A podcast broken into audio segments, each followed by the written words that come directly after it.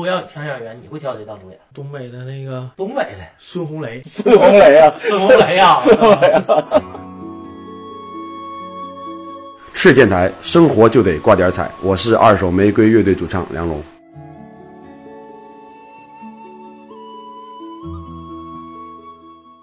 嗨，大家好，欢迎大家收听收看赤电台，我是程小条。我是你们的过来。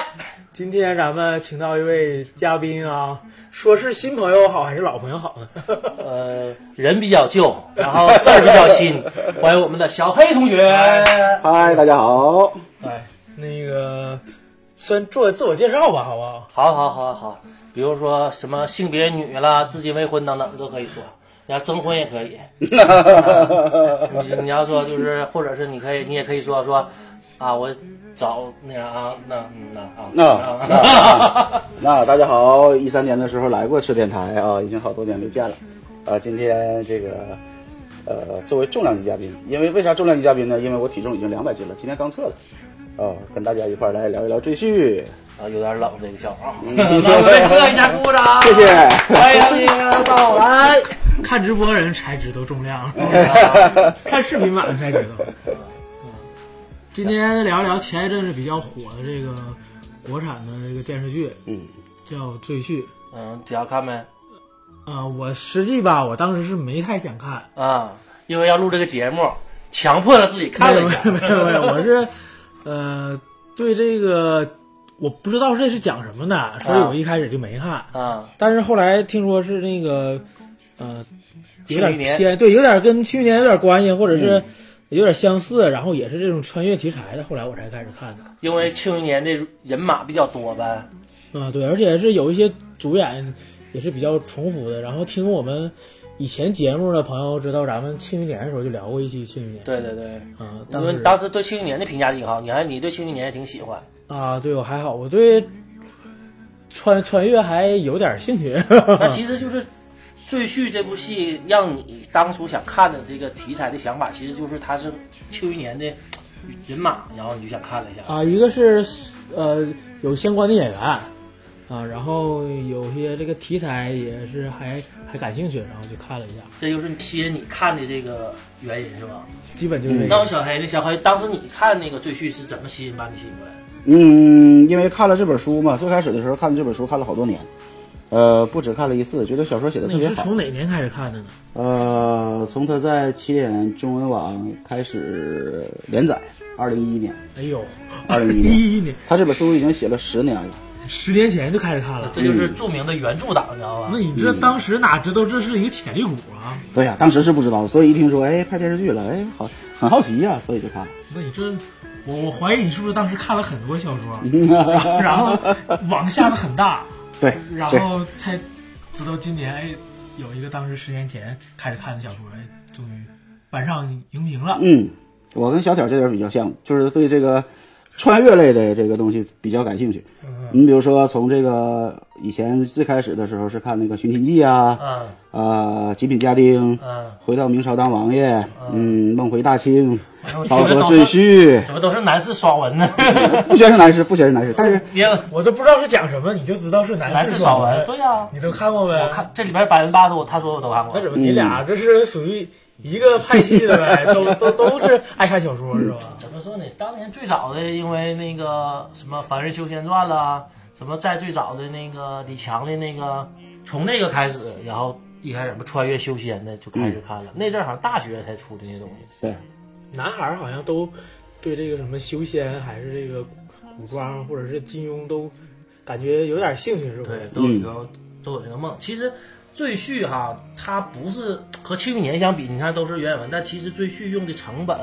和用的拍摄时间呢，比《庆余年》投入少很多，对，它是个小成本的一个制作的一个电 视剧。它就半年就完事儿了。然后当当年我跟条儿也说过，我们感给我们我们可能评价不太准确啊，但是给我们感觉就是，当年剧组在拍《庆余年》，然后《庆余年》很多演员过不来了， 然后就啊，那演员又档期怎么办呢？得先拍个《赘婿》吧，半年拍完了啊，结果《赘婿》也挺火，就有点像当年电影那个《东成西就》和《东邪西毒》是一个道理的感那觉叫专业术语，那叫套拍。啊。靠啊，这么回事儿。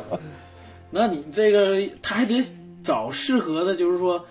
我拿出来这一个剧本，可能大家也就是说在网上也挺火，然后正好还是适合手里剩这一半的演员嗯，啊，然后来来对啊来，因为他们当时签那个邱一年的时候，不是五年三季嘛，五年拍三季，是吧？五年拍三季，对签的时候这么这签都都的。几年过去了啊，啊，对啊，他当时签五年拍三季，那你不拍我就合约就那啥呗，浪费了。啊，那五年拍展季，然后当时不赶上疫情嘛，其实今年正常现在应该拍的差不多，或者是应该收尾了，但疫嗯情不刚开拍嘛，那中间停这段时间咋整啊？那就拍个那个别的呗，就我给我给我这种感觉，你知道吗？那你这个挺好，他签的是《庆余年》的约，对啊五年拍三季，对呀、然后中间拍《赘婿》还不算《庆余年》的对呀、这个约，对呀、就相当于额外赠送了。对呀、多挣钱了嘛。不耽误挣钱。行，所以说赘婿完了，再加上庆余年，大家给我感觉好像就是我先看看，然后那个，哎呀，庆余年还在拍，得了，先看看赘婿吧，都是原班人马，然后那个连那谁都是，然后这哎都挺好，挺好的那啥，现在吧，啊有可能这样，有挺多朋友他没看过这个《赘婿》这个电视剧，咱可以简单的说一下这个《赘婿》这梗概，嗯然后让没看过人可以短时间内了解一下这个片子。嗯，过来来吧，其实就是讲一个男的穿越，穿越回去了，作为一个赘婿，赘婿其实在古代，呃，是一个很低的。可以算半拉下人那种的那个、那个、那个东西了。他吃饭、说话时候都是要跪着的，跪在女的面前的那种的一个，当时的一个怎么说呢？你说官位吧也不好，说一个爵位吧也不是， 反正就是这么一个一个一个一个职称， 反正也不是职称，呃，丈夫也算职称嘛， 赘婿就这样的一个人身份，对，反正就这样的一个人，一般都是家境比较贫寒，男的有点像卖像卖仆人了似的那种感觉，签签契的是那种，就是古代的男女颠倒了一下。嗯，有点这种感觉。然后女的是可以再娶的，那男的是觉得还要啊好啊服从，你看哪个好还要鼓掌，到那那样式儿的那种人。嗯然后他就是那啥，然后结果呢，他穿越过去的，由于他的脑袋的思维吊打古人，就是很多爽文穿越剧的叫用就先进了古人的几千年的眼界，这个然后就又另一个专业的名词叫降维打再击。吊打啊，嗯对，就是这东西。就是这么一个书，然后后期又写的又出兵打打仗，但是第一季还没到出兵呢，现在刚查到是，呃，他回那啥，就整个说说不好叫弃商从政，刚要从政这这一块儿就掐了，嗯下回拍第二季的时候从政从政开始，嗯现在就是这样一个电视剧就这样一个环节。嗯，那很很多人也都知道这是根据小说小说改改编编的，对。那咱看过的没看过的，大概知道之后，就感觉其实很多吧，这个班上荧屏这些电视剧也好，还电影也好，都是跟小说有很大的这个区别。嗯对。那咱今天可以就聊一聊这个有什么区别，嗯，然后以至于为什么要有这些区别。 有些可以说，有些自己想的。那个、那个、那个，小黑看过那嗯个全书，你看你通过你一个原著党的感受哈，嗯你去想一下，你认为就是很多其实翻拍剧在我们印象里来，很多原著党是很摒弃的，都说哎呀嗯和原著不符合。你感觉追剧和原著有什么让你因为有失望，或者是觉得不失望，或者觉得还行？嗯，都有，嗯嗯，应该说都有。这是个，追剧这个小说吧，它跟这个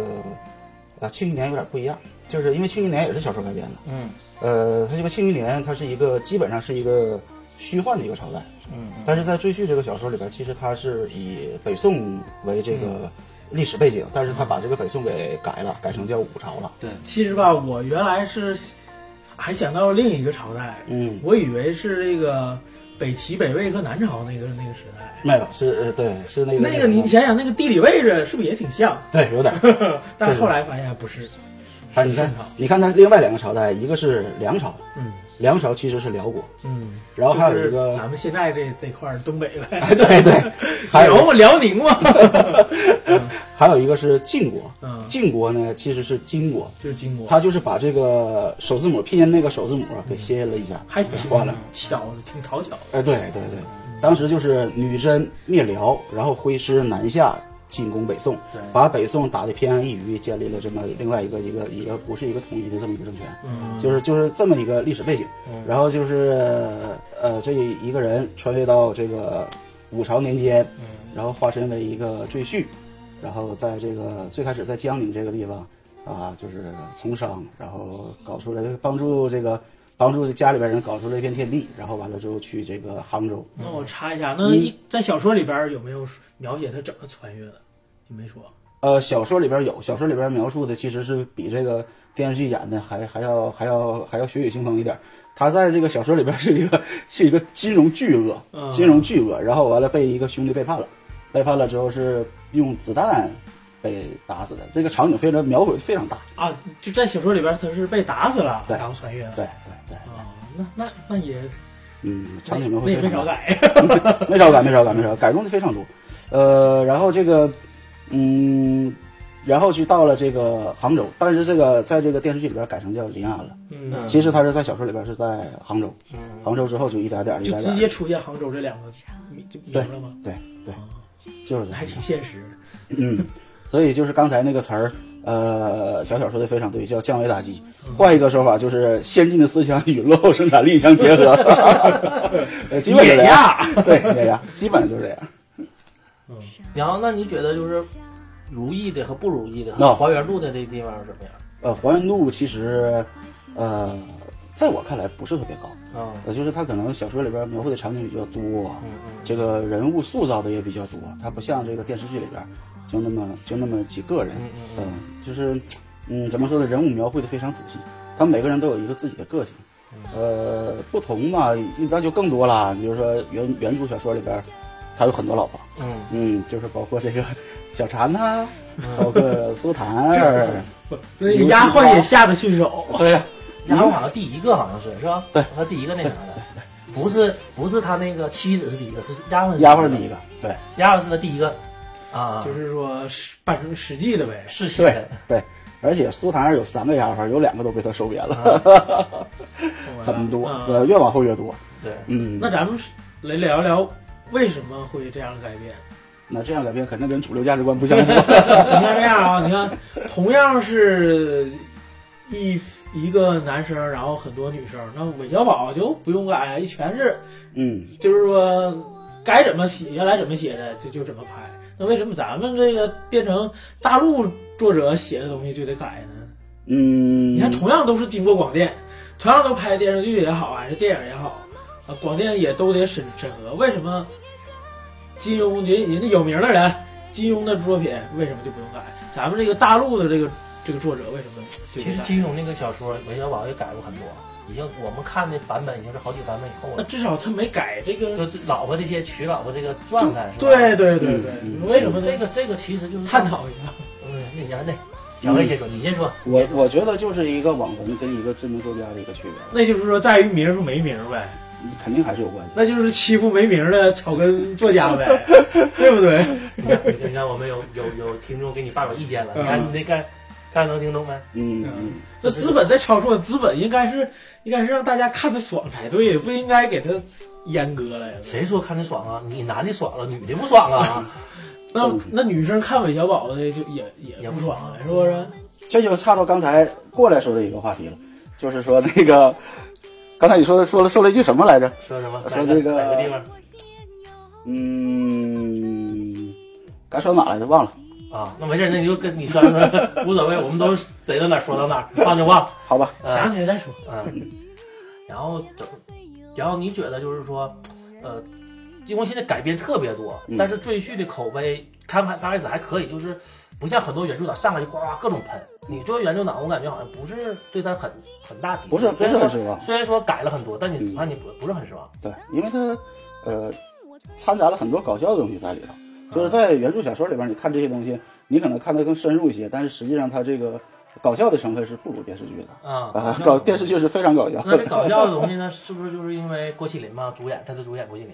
其实嗯他们很多人说郭麒麟不符合原著那个那个对角对色，，不太一样。说差很多，他俩根本就不是一一样一类人的感觉。对，郭麒麟郭麒麟身上没有那种，呃，在我看来没有那种就叱咤风云那种商界巨头的一个气质在。嗯，那大家要不要考虑考虑一下， 为什么这个演员不适合这个角色，还偏要让这个演员来演这角色呢？因为我感觉应该就是七五年里那谁，他一个视钱如命，小姐姐愿不愿意与我共推牌九啊？那个状态就是视钱如命那个状态，应该是吸引着大家。那要是这么说的话，我按你刚才这描述了，我认为演五竹的那个男演员更是可能更适合这个角色。哎，但但是实际上书里边没写那么冷， 如果让你挑挑嗯，你是拍过这戏哈？如果说这个这个小说，你可能没看过我原著，没看过小说啊，没看过小说原著，但根据刚才根据小黑大概说这个商业巨鳄这种形象，如果让你挑演员，你会挑谁当主演？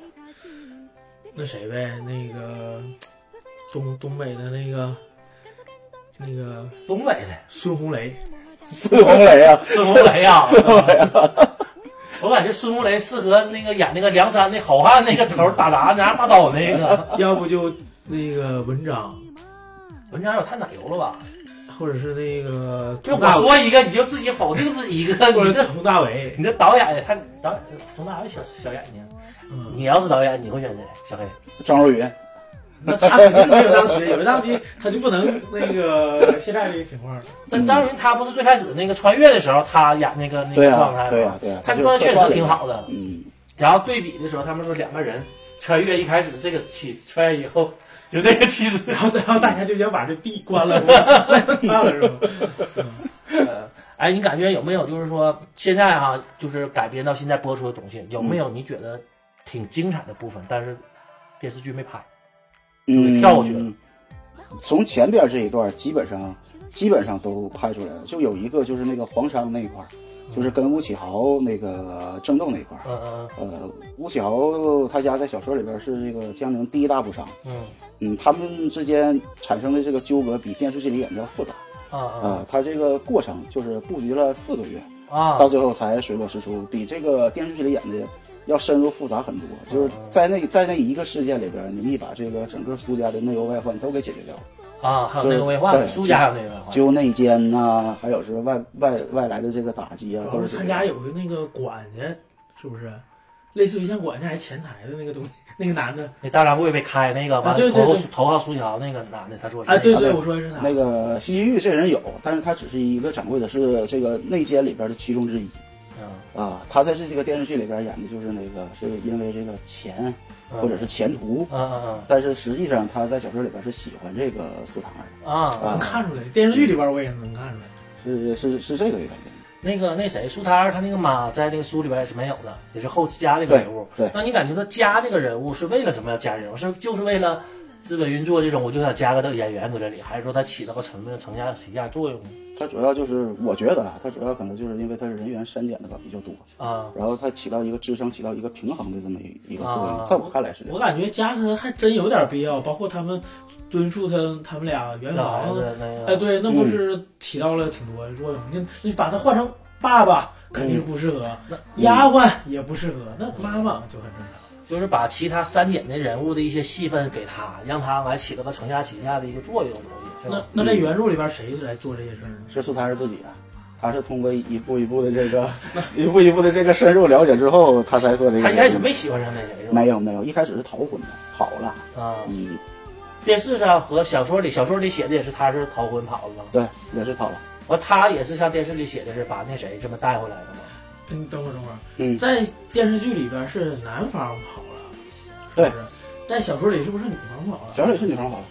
小李是女方跑的。啊，这跑的还不一样。电视剧里边其实最开始的时候也说这个，好像也提了吧，我没太注意说嗯这个苏苏丹儿逃婚的这个事儿。嗯，说他是不结，说不结婚，对对对对对，但没写就是很细的那种的逃婚。那你在苏家里边，你不结这个婚，不就容易把那掌印给那个对是这个原他因，哥呀？他结婚了就得嫁出去了，他就不是苏家人了，所以他只能招个入赘的。呃对呀、所以说那他为什么要逃呢？因为嫁出去了吗？不是，没有，他是这样，他这个最开始的时候吧，他就不可能走，他要走的话他就拿不到苏家之家了，对啊，所以他只能招一个入赘的。但最开始招这个入赘的人呢，他是没想过要彻底离开，就是说跑了再也不回来了，嗯，他是逃避一段时间，在小说里是这样，样因为他将来早晚是要圆房。苏丹儿其实是一个很传统的一个人。嗯所以他跑代表了他的一个态度，但是实际上他早晚还得回来。他在小说里边也是这么表达，嗯嗯嗯，就是一时的一个逃避吧。对自己这个被安排的一种不满意。嗯嗯我这我感觉这个小说还这个地方有点不是特别合理，可能是当时比较冲动了，嗯对，对因为他不许不嫁这个不许这个赘婿，他就没法得到长进，就没有必要不能跑，跑了嗯，就废了。但主要是这个这个亲事安排其实是苏老太公安排的，是苏老太公跟这个宁毅的爷爷吧还是父亲，说是这个交情很好，但是宁家家道后来中落了，嗯宁毅在一个小院子里长大，他也是傻书呆，啊，就是这么一个人。相当于娃娃亲呗，对，啊啊同时也让他过来这个入赘的时候，也解决了一个，也解决了一个苏檀儿就是不用嫁出去这么一个事儿。啊！对，那个小说里讲那个他灵异穿越过去时候，他本身那个人是死是死的，还是说被枪打了，但是没说死。那他的灵魂直接替换他的灵魂？对，对完也没说他的灵魂咋地了，这个意思。对那我那我就有个疑问了，那真正宁毅的这个灵魂呢， 在现实世界里边那就不知道在了。小说里也没交代。小说里没交没代有没有，没有就直接就穿越过去，他醒就是他了。对，完枪打了也没说是打真打死啊了是不是？ 没有没提，他醒来的时候就已经在一片古色古香的环境里了。啊这个倒有点像《寻寻秦记》的这个穿越穿越方式哈，啊，生穿。 嗯一下就一下就就变成那个绕人了，就爱咋地了。嗯，那你看现在那个，就是现在很多网文哈都报嗯说现在那个管家可能是后来 boss，还有谁谁谁，现在真正 boss 其实还没出现。嗯，在这里边他这个 BOSS 是分阶段性。啊呃，呃，最开始的时候是这个，你像小 BOSS 苏文兴、苏仲开也算啊是小这 BOSS。全是小 boss 你。像这里边吧，他就提到一个什么一个细节，就是在古代的时候吧，区分这个老大、老二、老三、老四是按什么区分？伯仲叔季，啊就是为什么我们跟大爷叫大伯，就是这个原因。伯仲叔季，伯是老大，仲是老二，叔是老三，季是老四。所以孔子为什么叫孔老二呢？因为他在家里边排排行老二。所以就是就是这个，你看苏苏伯庸，苏伯庸、苏仲堪，就是你通过他这个名字，你就能看出他这个小说里边的一个一些个细节，啊他跟这个完全的爽文其实还不太不太一样。那还是有一些对就是对历史对根据和一些文学扎实的东西在那摆着的，对，要也不可能就是说大家看着挺那啥的，是不是？对啊，所以你看他最开始的时候，小 boss 是这个苏仲堪啊，这个苏文兴，然后完了之后，到最后变成了就是这个朝堂上的一些一些事儿。但实际上在这中间，他们省略了一步，就是梁山，啊就是最开始的西晋玉联联合的是梁山的人，然后到苏家杀了苏家半数的人，杀了杀杀了苏家一半人。嗯嗯嗯这个然后这个后来宁毅上京之后，第一件事儿就是去向梁山报复。然后完了之后，在那个杭州沦陷的时候，攻破的这个杭州城的，嗯，也不是这个电视里边写的这个方天雷，其实是方腊，啊，是方腊。原型是方腊，对对对，他那小说里边也是，但小说直接就写的是方腊，对呀、啊，所以他不能播嘛。而且到最后，因为秦嗣源被这个皇帝给害死了，然后他还有一个桥段，这这个桥段是我最喜欢的，嗯就是弑君，啊，就是在金殿上就把这个皇帝给宰了，嗯写的是非常非常震撼的。嗯嗯嗯，这个应该是第二季应该能有吧？我感觉不不一定能播， 连老婆都给删掉了，那能弑君吗？ 他他杀皇帝的原因是不是就是因为皇帝无能吗？还是因为皇帝涉及到了危害他亲人了？ 这个景汉帝周哲呀，他是一个比较喜欢搞平衡的这么一个人，嗯就是他可以，他不在乎谁谁谁谁活谁死，他在乎的就是朝堂的一个平衡。他觉得秦嗣源大了呢，他就打一打他，到最后秦嗣源就变成了一个牺牲品，就是维系朝堂平衡的这么一个牺牲品。所以到最后就在半路的时候，然后找人就把秦嗣源给杀了。嗯所以就是这个，呃，宁毅就是报复，最开始是假意这个逢迎一些权贵，嗯然后得到了一个面君的机会，到最后在这个朝堂上的时候就把这个皇帝给干掉了。嗯那要是这么说的话，作为一个皇帝，我认为他做的好像没什么大问题。啊，对，权衡之术，帝王肯定是有。对。嗯，但是我感觉电视里演的给我感觉你权衡可以，但是有点窝囊，好像那边我不想打，哎，有机会打他也不想去，嗯，就那个感觉是。真正的这个宋朝这皇帝好像也大概是这样是吧？对啊，你像宋朝皇帝是那样，但是我就感觉好像写了一个皇帝，我就觉得他来气，你知道吧？有机会了你不去扩充版图，你不去当一个哈历史，这是我这疆土的明君，你搁这搁哎呀别去了，我这哎老老实实做皇做个皇皇位挺好。那这可能就是说，为什么要把这个小说安排在那个朝代，没安排在秦朝， 对不对？但我是觉得没有一个皇帝是是是是白给的。我觉得他首先他不想打的原因，最主要的还是因为他自己本身实力不行。完了害怕，到时候对我真打不起，我现在连现在的这些江山都没有。对，那你要行的话，那是那就一下就那给捏死，那谁不捏？对呀、那是小说里边有句话叫“女真不满万，满万不可敌”。啊，小说里边是两万女真灭了七十万辽军，所以所 以 一打三十五，五朝连辽军都打不过，所以他到最后选择的这种方式，其实也是一个，不管是偏安一隅也好，还是说割地求和也好，还是缴纳岁贡也好，他都是自保的一种方式。嗯，他想在这个把这个时间拖长，然后在这个时间允许的范围内，然后做到一个强兵。但是实际上，朝代更迭如果要是腐败到这个程度的话，基本上就不是时间能挽救得了他的了。他这个大家族的利益是是动不了的，动啊动了黄的更快。嗯，其实那对于他来说，这种做法也没什么大问题。对对，你看像后来的打持久战，嗯不也是这个套路吗？对你你一开始你根本也打不过，对那只能就是打持久战之后，农村包围城市。嗯，这这就能看出来领袖的厉害。他在这个八年抗战的时间里边儿，其实也没闲着嘛。啊，对对对对。但是你看，其实大同小异。嗯，对你，要一开始干不过，只能就是维持现在，然后慢慢发展嘛。那你跟那个玩红警，跟玩那个什么魔兽啊什么，那不还挺像的吗？嗯，那你所以说这么说来话，也理解这个皇帝。对，在在至少他肯定还，如果要有可能的话，他其实也也是希望这个能能能地动江山的吧。嗯，包括秦秦思源、对，其实秦老、秦将，对秦相这个事儿，那你真实的那个历史事件，那包括那个做掉岳岳飞这个事儿，不也是跟这个也有点像吗？嗯，对，嗯，就是说他总得有人牺牲，看是为什么牺牲，对。可可大可小。在这个小说里边，岳飞也出现了，出现了，但是他是他是比较靠后的一个一个位置出现的。但是在小说里，岳飞其实实际上是比这个比这个历史上的岳飞要要灵活一些，要灵活一些。嗯，